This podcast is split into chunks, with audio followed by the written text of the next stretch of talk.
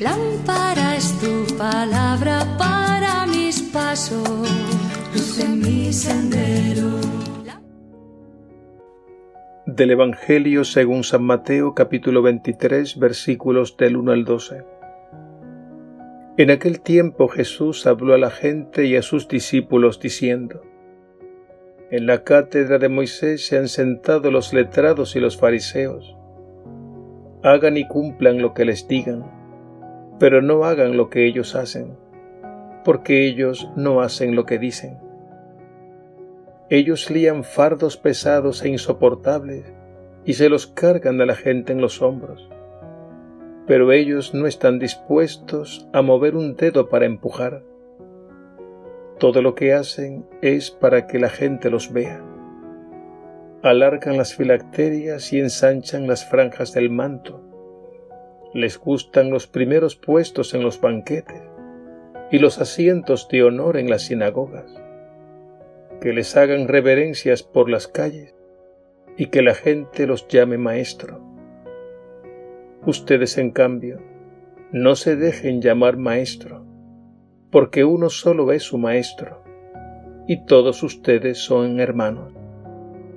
Y no llamen padre de ustedes a nadie en la tierra, porque uno solo es su Padre, el del cielo.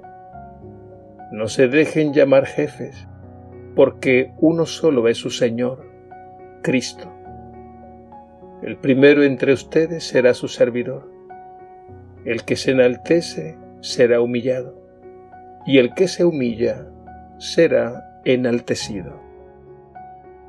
Palabra del Señor. Gloria a ti, Señor Jesús.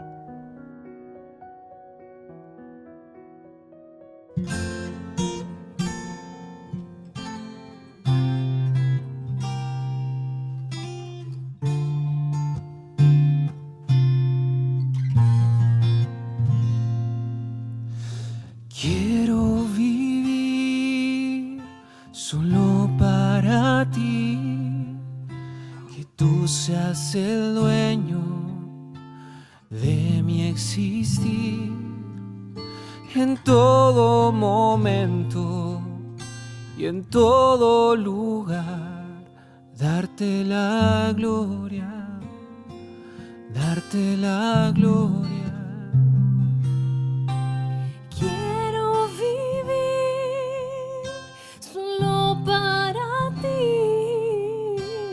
do seu céu.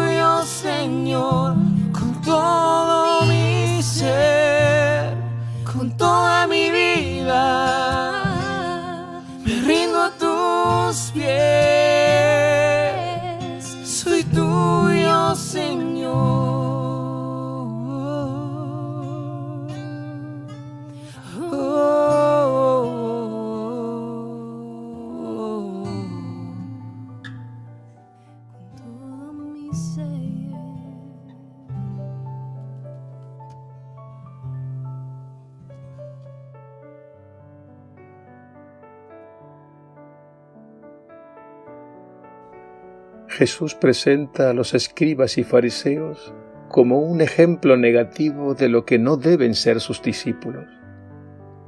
Y es que los escribas y fariseos en primer lugar hablaban y enseñaban a todos, pero no ponían en práctica lo que predicaban. Por eso Jesús en el Evangelio de hoy apela a la sinceridad del corazón con esto Jesús nos invita a que al menos hagamos el esfuerzo de vivir conforme a la verdad que profesamos. Ciertamente que somos débiles y pecadores, y precisamente por ello debemos reconocer nuestra absoluta necesidad del Señor. Necesitamos que Él nos sostenga y nos lleve de la mano, para que así, poco a poco, nuestras palabras concuerden con nuestra manera de vivir. Otra cosa que Jesús critica de los escribas y fariseos es su orgullo, que no es otra cosa que el culto a la propia imagen. Lo dice con estas palabras.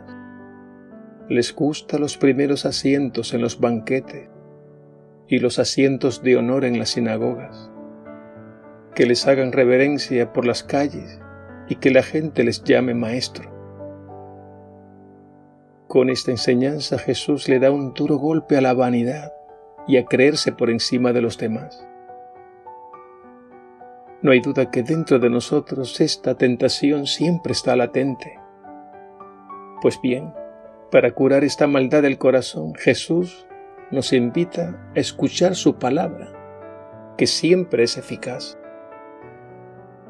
Y con la fuerza de su espíritu, con la fuerza de su amor, Él transformará nuestra manera de pensar y de vivir.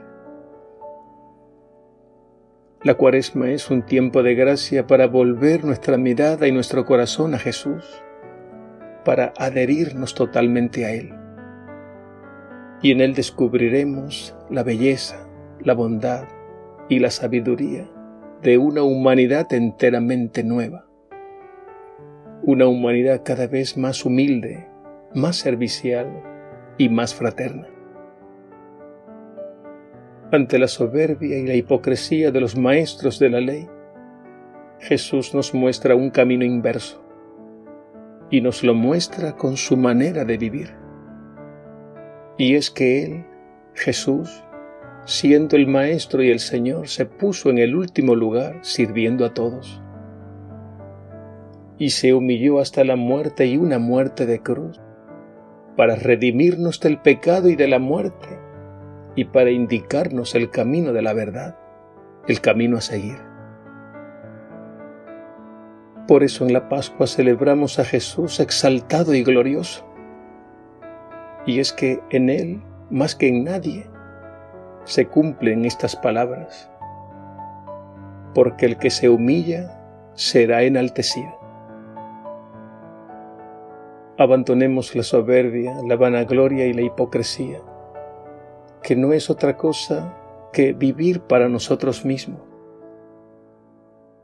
Y reconozcamos al Padre Dios como el único Dios verdadero y a Jesús como nuestro único Maestro, nuestro único Señor y nuestro único Salvador que nos comunica la verdadera vida.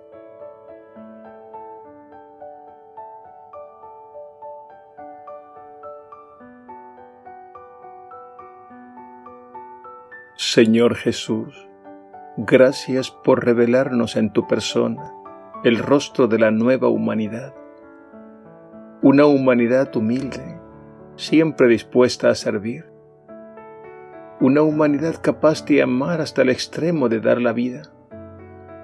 Una humanidad que reconoce a Dios como Padre y que vive y goza la fraternidad.